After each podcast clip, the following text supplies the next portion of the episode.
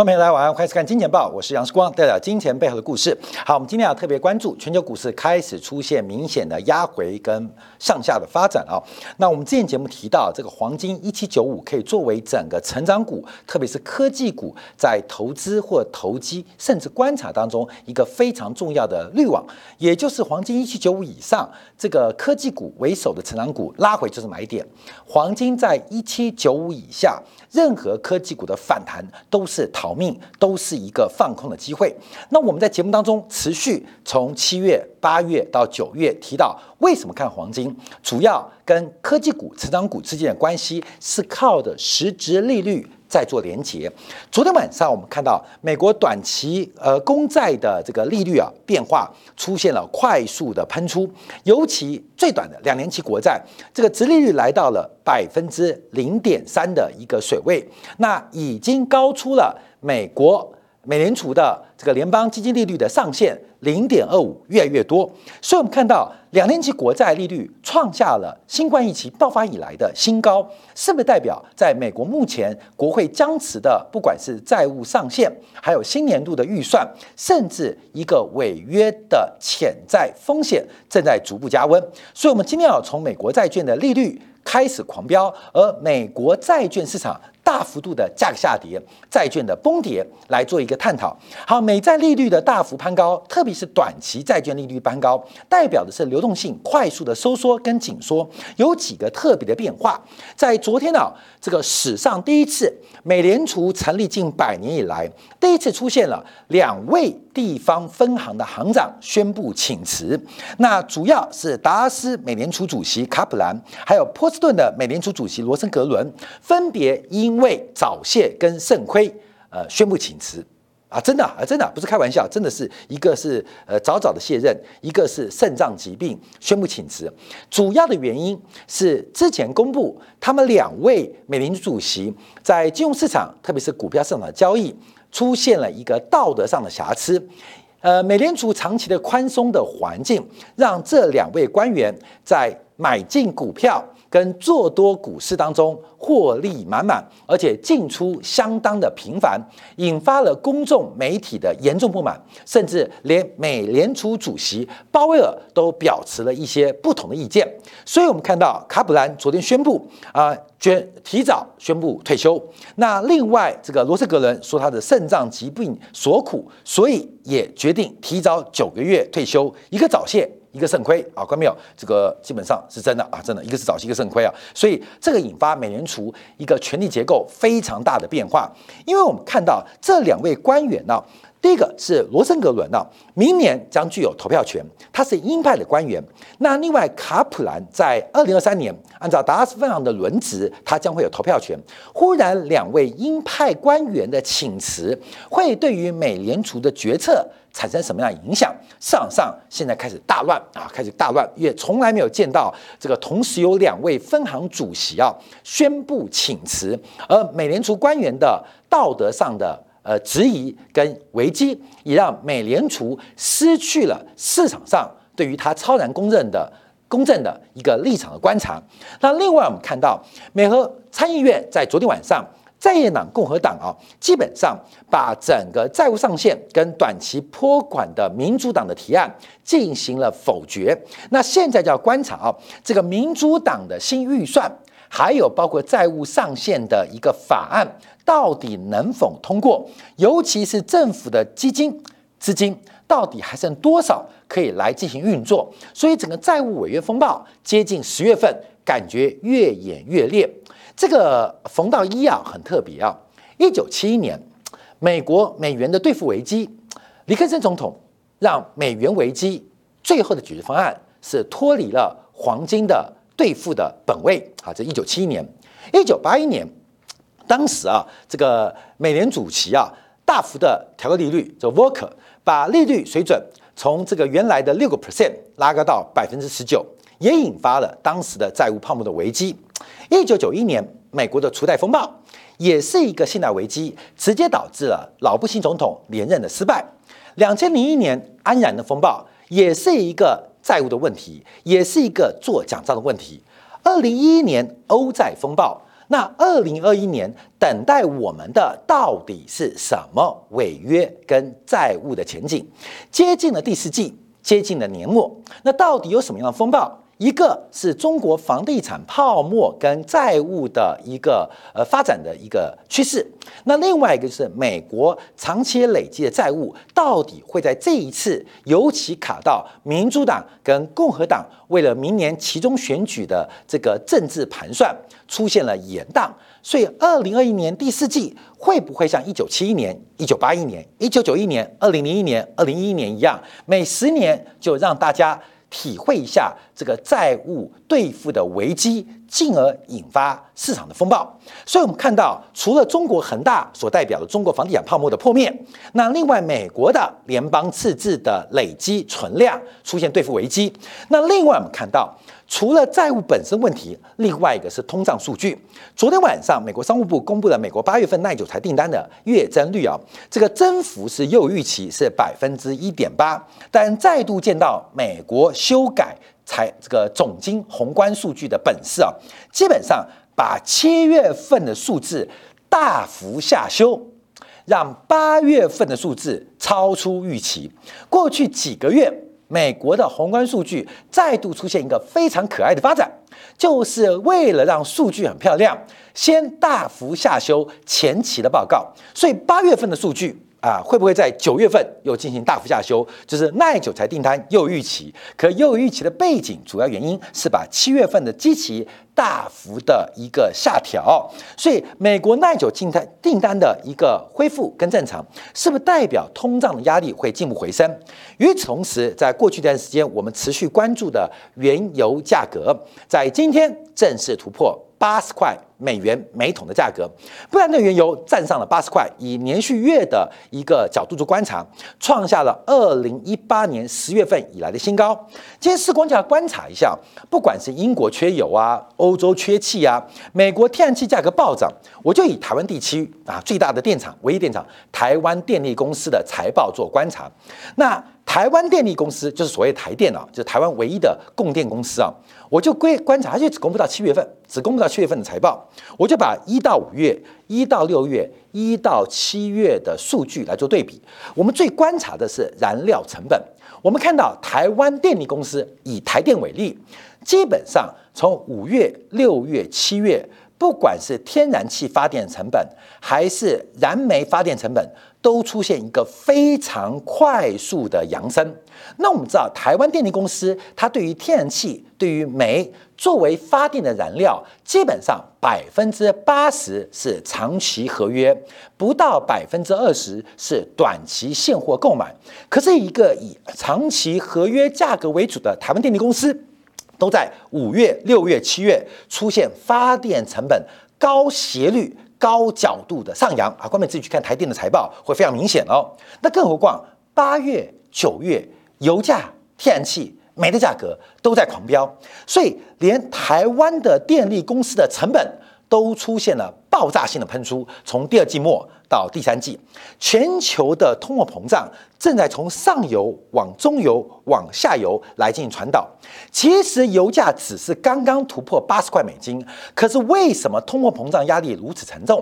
我们在过去这呃昨天节目就提到啊，尤其金钱感部分，我们特别解释这一次的通货膨胀是来自于制度性的通货膨胀。我们举个例子，对于绿色环保的要求，导致大量传统依依赖石化能源或是核能发电的发电设施退场，而清洁能源的成本是如此之贵，清洁能源包括太阳能、包括风力发电如此之不稳定，导致了欧洲甚至英国整个发电成本狂飙。所以今天我们看到这个美国就有媒体报道，从欧洲天然气。价格狂飙到欧洲今年的冷冬，这个电力价格狂飙，就给大家关注到啊，这个制度调整过快，甚至我们看到了中国拔插头，呃拉闸限电，基本上快速往绿色能源转移或转型的过程，这种制度成本或制度变化，无形当中大幅的垫高最上游的能源。来自于电力供应的价格，所以这个通胀更多的是来自于制度的转变。制度转变，我们今天啊，在金铁杆部分要给大家上一个课，尤其是这个中国呃这个经济的一第一把手刘鹤在乌镇来进行了一个。演说，而这个演说是引用了一位美国经济学家来做的分析，在观察中国面对的中产阶级啊这个中等收入陷阱当中，应该怎么做突破。而这位经济学家的背景跟故事非常非常特别。我们的经典部分啊，跟大家来分享宏观经济一位大师的一个论点，跟大师在五十年前的发现，为什么能够适用于解释现在美国的问题？那是不是能够？给中国的问题找到解决方案。好，回来我们看到，不管是美国目前整个结构性的通货膨胀，还是油价的这个呃加油添醋啊，这个火上加油啊，都使得物价出现明显的一个走高跟发展。昨天晚上我们看到十年期国债再度升破了一点五个百分点，从两年起到十年起。到三十年起，我们看到美国国债的价格是大幅度的走低，大幅度的下跌，而殖利率是大幅的走高。再度跟大家报告，债券价格跟它的报酬率，呃，殖利率是一个负相关，所以利率走高。价格走低，而殖利率怎么算出来的？其实是价格倒算出来的。所以，我们看利率走高，主要原因从这个画面当中可以看到，是美国十年期的国债价格出现非常汹涌的抛售。这个抛售很特别，美国碰到债务上限。债务上什么意思？美国目前举债的脚步逐步放缓。那这是什么意思？美国举债的脚步放缓，代表债券市场的供给变少。供给变少，理论上对于债券价格是利多啊。供给变少，在需求不变的前提之下，理论上对于债券价格是利多啊。可是我们看到债券叫做利多不涨，反而出现破底的危机。从两年期国债到十年期国债，全线的美国国债都出现了利多不仅不涨。而且出现了下跌。那假如美国债务上限通过，那美国国债的供给大增，那会不会进一步推升美国国债价格进一步的破底？进一步的创低，而国债价格的破底跟创低，当然会直接使得换算出来的殖利率再创新高。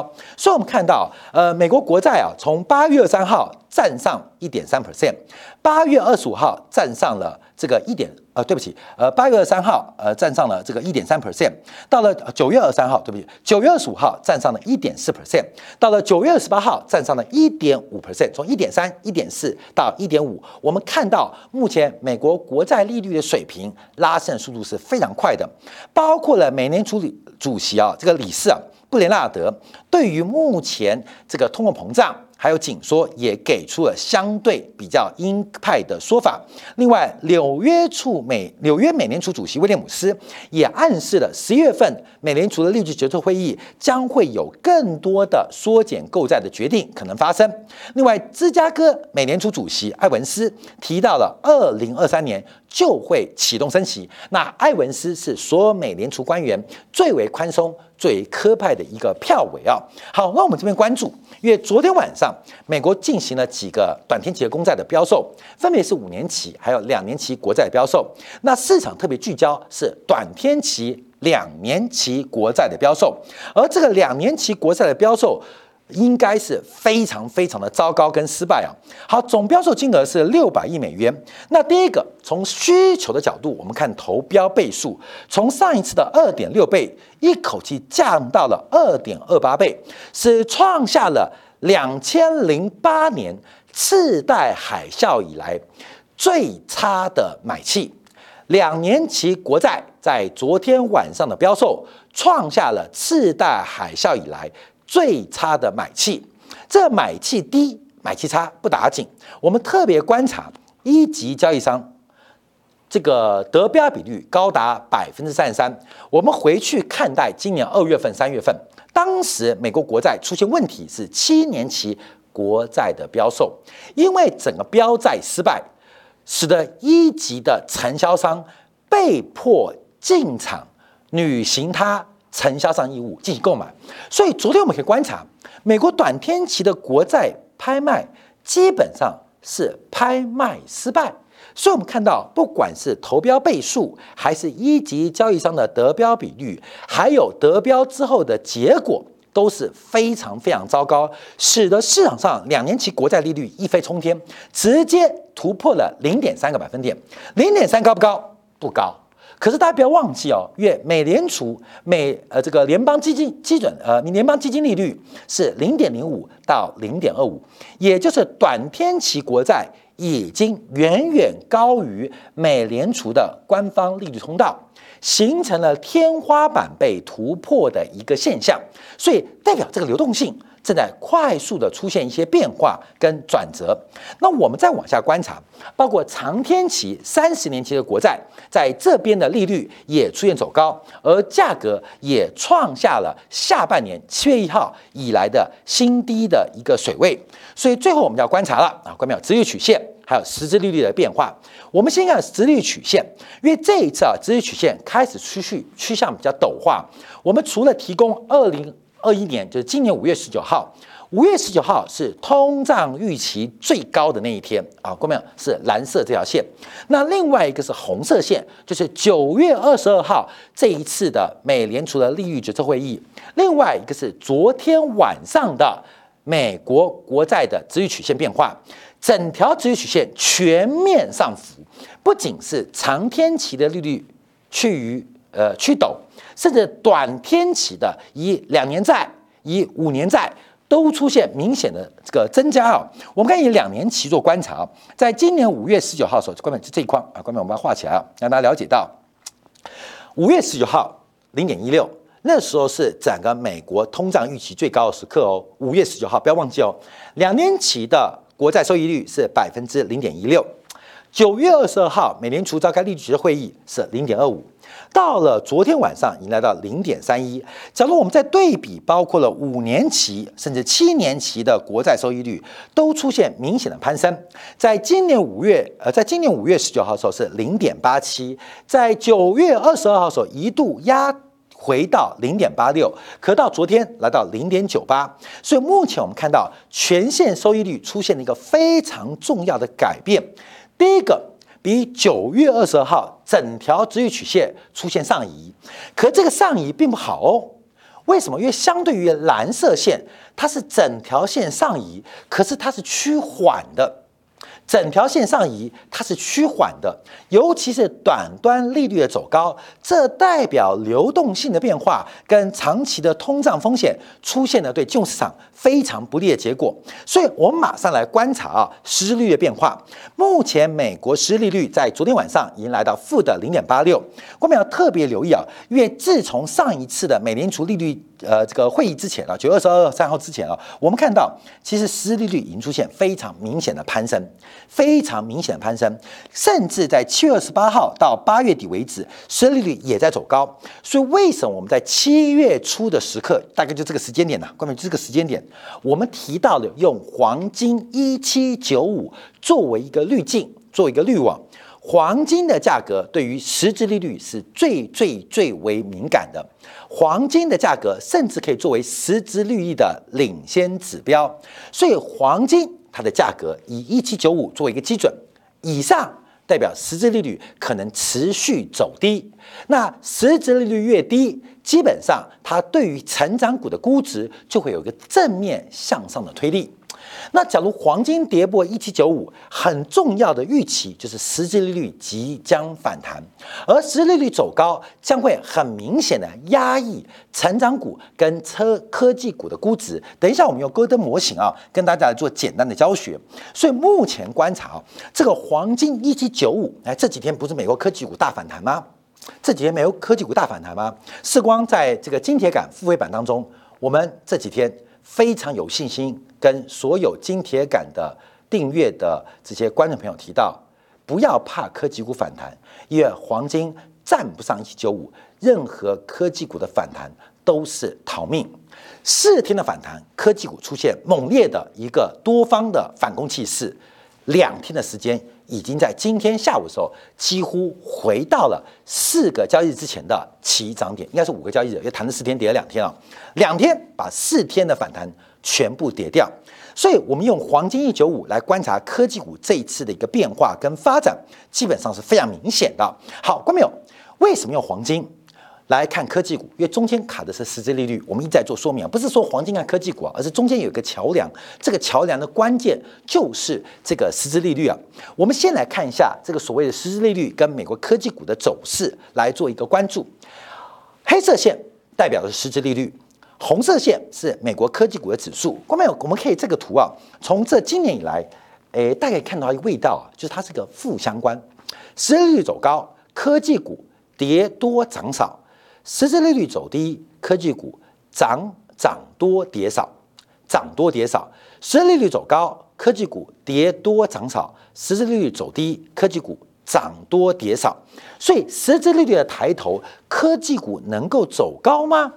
从黄金是实质利率的领先指标，而实质利率是科技股的领先指标，所以我们在过去几天，特别在晶体感部分提醒大家，提醒所有爱护我们节目的观众朋友，注意到科技股的逃命坡要好好的掌握跟把握。好，第一个我们是直接让大家很容易看得到这个对比啊，为什么实质利率对科技股影响那么大？那当然我们在晶体感部分也把黄金跟实利率的领先性的前后关系做过了。很多次的一个说明，所以从黄金预测黑色线，黑色线很明显是红色线的一个领先指标。好，各位朋友，这是一个对比图啊。好，任何的分析都会有理论基础，我们今天啊可能不会花太多时间做分析，可是，在投资学当中有个非常重要的定价模型，针对科技股，针对成长股，叫做戈登的股价股利增长模型。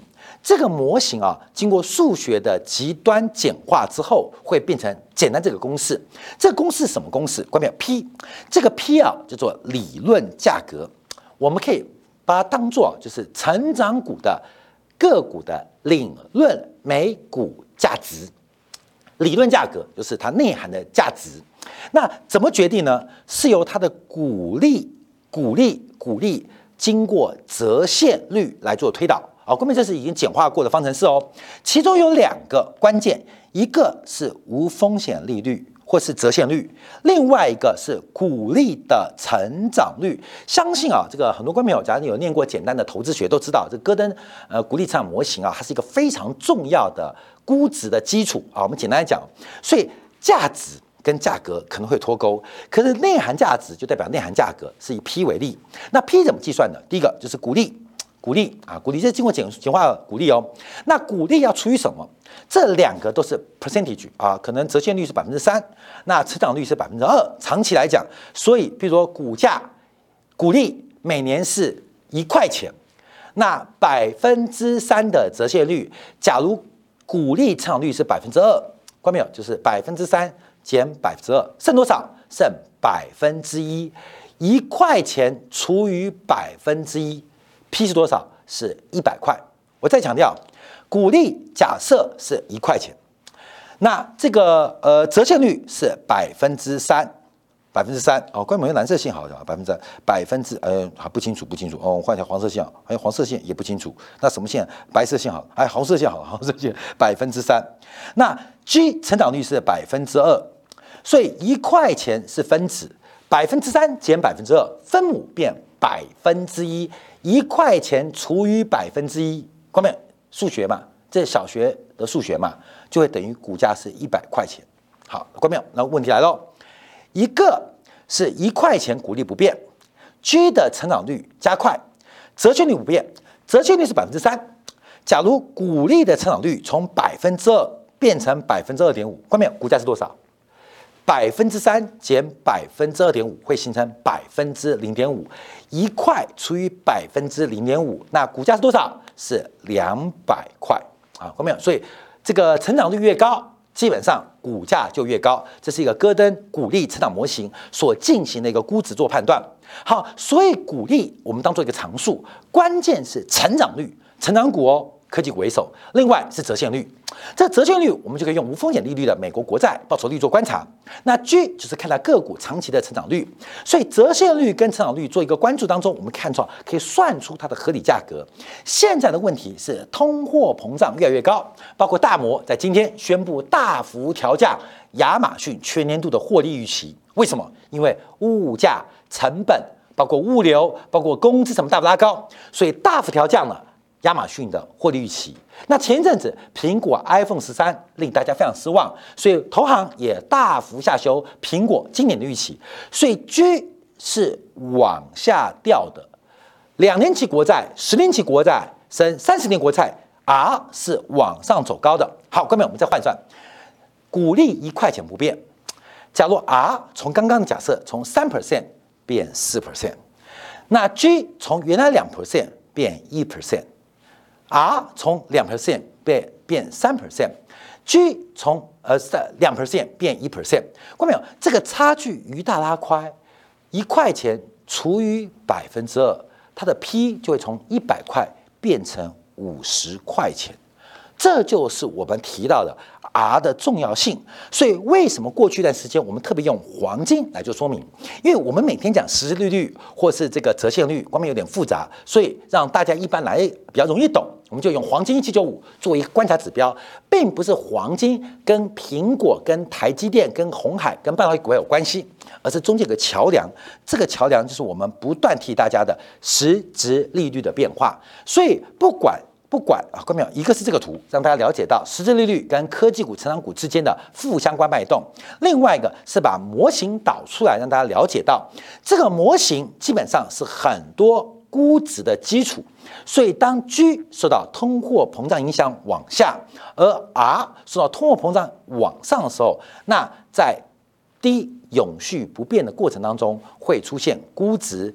大幅下修的变化，所以我们从黄金一九五作为滤网跟大家分享的，当黄金一九五不能站上的时刻，所有的成长股以科技股为首的成长股，任何的反弹都视为逃命。